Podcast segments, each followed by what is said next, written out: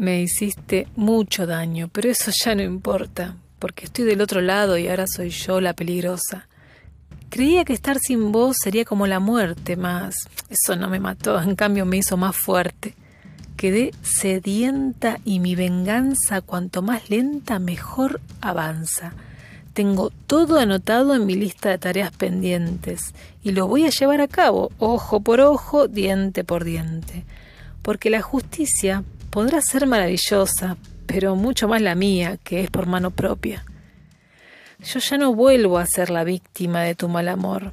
Ahora me río última y me río mejor.